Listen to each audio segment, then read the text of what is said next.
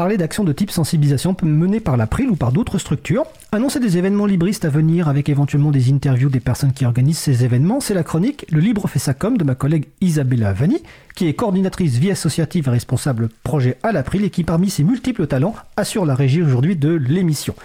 La chronique du jour portera sur l'éducation populaire et le logiciel libre avec l'expérience d'Antoine Barlet qui est informaticien chez CLIS 21. La chronique a été enregistrée il y a quelques jours, je vous souhaite une bonne écoute et on se retrouve juste après. Bonjour à toutes, bonjour à tous. Pour la chronique Le Libre fait sa comme d'aujourd'hui, nous avons le plaisir d'avoir avec nous Antoine Barlet, informaticien généraliste, et on verra tout à l'heure pourquoi nous utilisons cet adjectif. Checklist 21, une coopérative de services informatiques en logiciel libre, dont on a déjà eu l'occasion de parler dans Libre à vous, qui fait aussi de l'éducation populaire. Si vous allez sur le site de CLIS 21, vous verrez qu'il y a un endroit spécifique où sont référencées toutes les actions, et il y en a beaucoup, en lien avec l'éducation populaire organisée par la coopérative. Donc ce n'est pas du tout euh, anecdotique. C'est un lien très fort, n'est-ce pas Antoine? Bonjour à toi. Bonjour Ida. Pourquoi c'est si important pour vous euh, l'éducation populaire? C'est quoi, Et c'est quoi pour vous? Parce que je sais que la définition n'est pas, n'est pas unique. Bon, alors euh, l'éducation populaire, pour moi, c'est avant tout euh, partager du savoir euh, avec les gens qu'on a autour de nous, dans un objectif d'émancipation dans la société.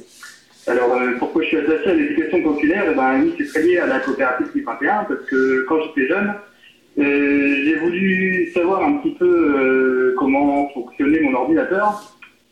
Et en fait, j'étais pas vraiment capable de, de comprendre dans le détail. Et j'ai une copine de classe en fait qui m'a parlé de, la coopérative qui, euh, qui interne, donc qui organisait des foires aux installs. Donc la foire aux installs, c'est un endroit où on peut venir installer du logiciel libre sur son ordinateur et sous le format d'une initiative d'éducation populaire, c'est-à-dire qu'on va partager le savoir avec d'autres et faire en sorte qu'on soit euh, plus capable d'installer du logiciel libre euh, avec les autres euh, sur son ordinateur. Et donc je me suis rendu là-bas et puis ça m'a plu. Et petit à petit, je suis retourné aux différentes corps d'install et j'ai appris comme ça à installer Linux, à utiliser Linux. Et là, j'ai vraiment pu comprendre comment fonctionnait mon ordinateur. Mais du coup, tu étais tout jeune, tu parles de copines de classe, tu avais quel âge? Euh, Non, je te lycée, c'est pas si jeune que ça, ouais. ouais, ouais. Oh, bon, ça, ça va, le lycée, ça va, tu étais encore, tu étais encore très jeune. Et euh, C'est vrai que c'est une époque où, euh, au lycée, on n'apprenait pas vraiment l'informatique. Hein. Il, il, il y a pas si longtemps. Ça a un petit peu changé depuis.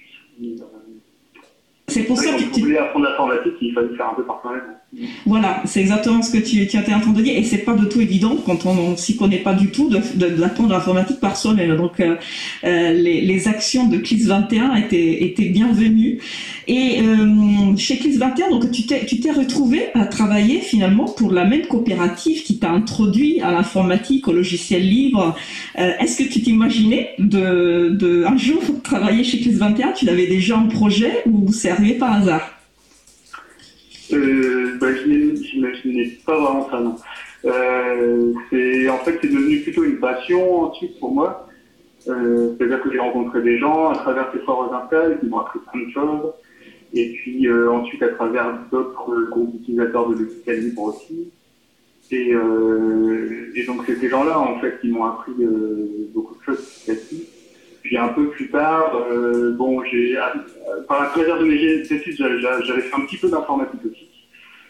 Et euh, donc un petit peu plus tard, à une période où la coopérative embauchée, on m'a proposé de rejoindre la coopérative. Super, donc la boucle est bouclée, euh, formée euh, grâce aux actions d'éducation populaire euh, de, de CLIS 21. Tu t'es retrouvé à travailler chez CLIS 21. Euh, ça fait environ deux ans, tu m'as dit.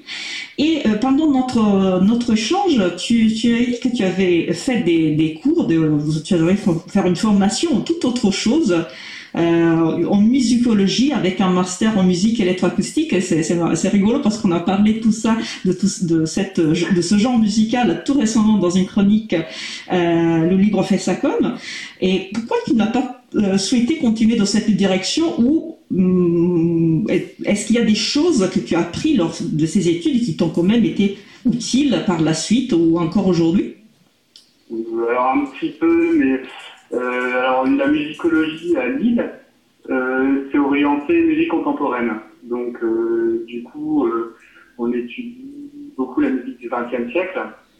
Et c'est vrai qu'au master, un peu la musique électroacoustique, il y a plusieurs. donc c'est marrant ouais, que, que avez déjà fait une, une, émission sur la musique électroacoustique.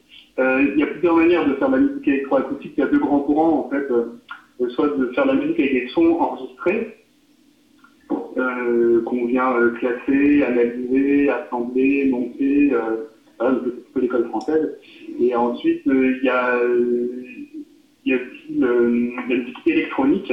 Donc, on vient fabriquer des sons de toutes pièces par synthèse avec un synthétiseur analogique ou numérique, voire par ordinateur. Maintenant, donc l'informatique était quand même utile pour, euh, pour, euh, pour pouvoir composer ou pour pouvoir étudier aussi ce type de, de, musique, de genre. Voilà, et c'est surtout en fait pour fabriquer des sons, on a besoin d'un petit peu de programmation quand même. Et donc euh, là, dans le cadre de ces études, on utilise un petit peu un logiciel qui s'appelle Pure Data, qui est un très bon logiciel libre. En plus C'est un langage qui n'est pas qui n'est pas aussi puissant que d'autres langages généralistes, mais qui a un gros avantage, c'est d'être visuel. Donc ça permet de pouvoir euh, euh, se rendre compte des procédures euh, pour écrire des sons, pouvoir visualiser en fait les procédures de création des sons. Et, donc c'était utile pour c'était utile, tu m'as dit, pour, pour les personnes de, de, ton cours qui n'étaient pas forcément informaticiens, c'était sûrement un logiciel plus intuitif finalement pour, pour eux. Et euh, tu m'as dit à un moment que tu, tu aurais souhaité euh, en, fait euh, te spécialiser dans l'art numérique. Tu peux tu peux m'en parler un peu? Oui, ben, j'en ai fait un petit peu. Hein. C'est-à-dire qu'avant d'arriver à 21, je faisais un petit peu d'art numérique. et ben, simplement parce qu'en apprenant à fabriquer des sons comme ça avec avec ce logiciel Pure Data. alors Pure Data, c'est un logiciel qui est qui permet de fabriquer des sons, mais en temps réel. Et donc ça, ça intéresse beaucoup les artistes euh, en art numérique parce que de plus en plus, euh, euh, les artistes s'intéressent à l'interaction, enfin, pas seulement à l'image, au son, mais aussi aux possibilités d'interactivité du spectateur ou voire problème parfois. Et donc c'est dans ce cadre-là que c'est de plus en plus courant en fait que les artistes font appel à des techniciens pour pour écrire les interactions entre le spectateur et son œuvre ou entre mais du coup, c'est pour créer aussi parfois. Mais c'est un besoin très spécifique parce que j'imagine que chaque artiste finalement a, en tête son projet, son œuvre. Donc euh, finalement, le, le, technicien euh, qui l'aide à réaliser son projet euh, fait du sur-mesure. C'est bien ça? Ah oui, c'est même du sur-mesure pour chaque œuvre. Hein. Ah oui, oui, ça c'est clair. Et c'est ça qui est un peu excitant aussi hein, dans, le, dans la et quand on parle de sur-mesure, ça, ça, me, ça me fait venir en tête euh, une expression qui a été utilisée par ton collègue euh, François Poulain euh, lors d'une interview qu'on a, qu'on a fait en, en 2020. il, se, il se définissait comme un artisan du web. Euh, on n'a pas une politique de l'offre. Il nous disait, euh, parlant de CLIS 21, on n'a pas un produit qu'on peaufine bien et qu'on essaie de refiler le même à tout le monde. Euh, on part du principe que c'est à nous de s'adapter à son besoin et pas l'inverse. Est-ce que tu te sens toi aussi artisan du web? Est-ce que tu te retrouves dans cette définition?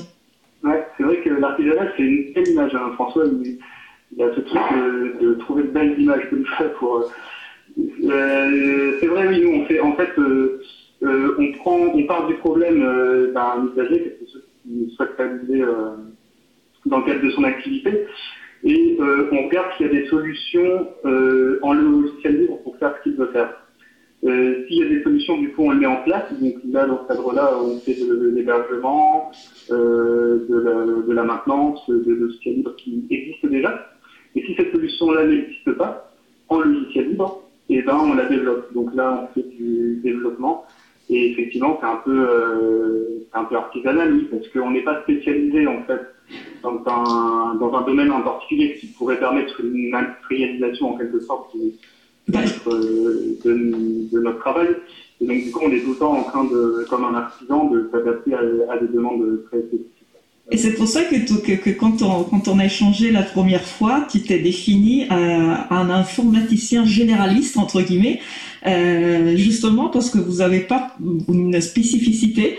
vous vous adaptez aux besoins de, de vos usagers et, et, j'imagine que c'est à la fois une difficulté, mais c'est à la fois aussi un, une belle satisfaction. Ça, ça résume bien votre votre logique de de libriste et de personnes qui essayent de d'enrichir les autres à travers les actions d'éducation populaire. Antoine, malheureusement notre notre temps est, est, presque fini. Euh, merci d'avoir euh, d'avoir été avec nous euh, aujourd'hui et je te souhaite une très bonne continuation pour tous tes projets, pour les projets de, de CLIS 21. Merci beaucoup. C'était donc la chronique Le Libre fait sa com d'Isabella Vanni avec euh, donc l'expérience d'Antoine Barlet, informaticien chez CLIS21. Donc CLIS21, c'est clis21.com, le site web. Et je vous encourage aussi à visiter le site bénévalibre.org, une solution libre de valorisation du bénévolat développée notamment par CLIS21 avec un certain nombre de partenaires, dont l'April.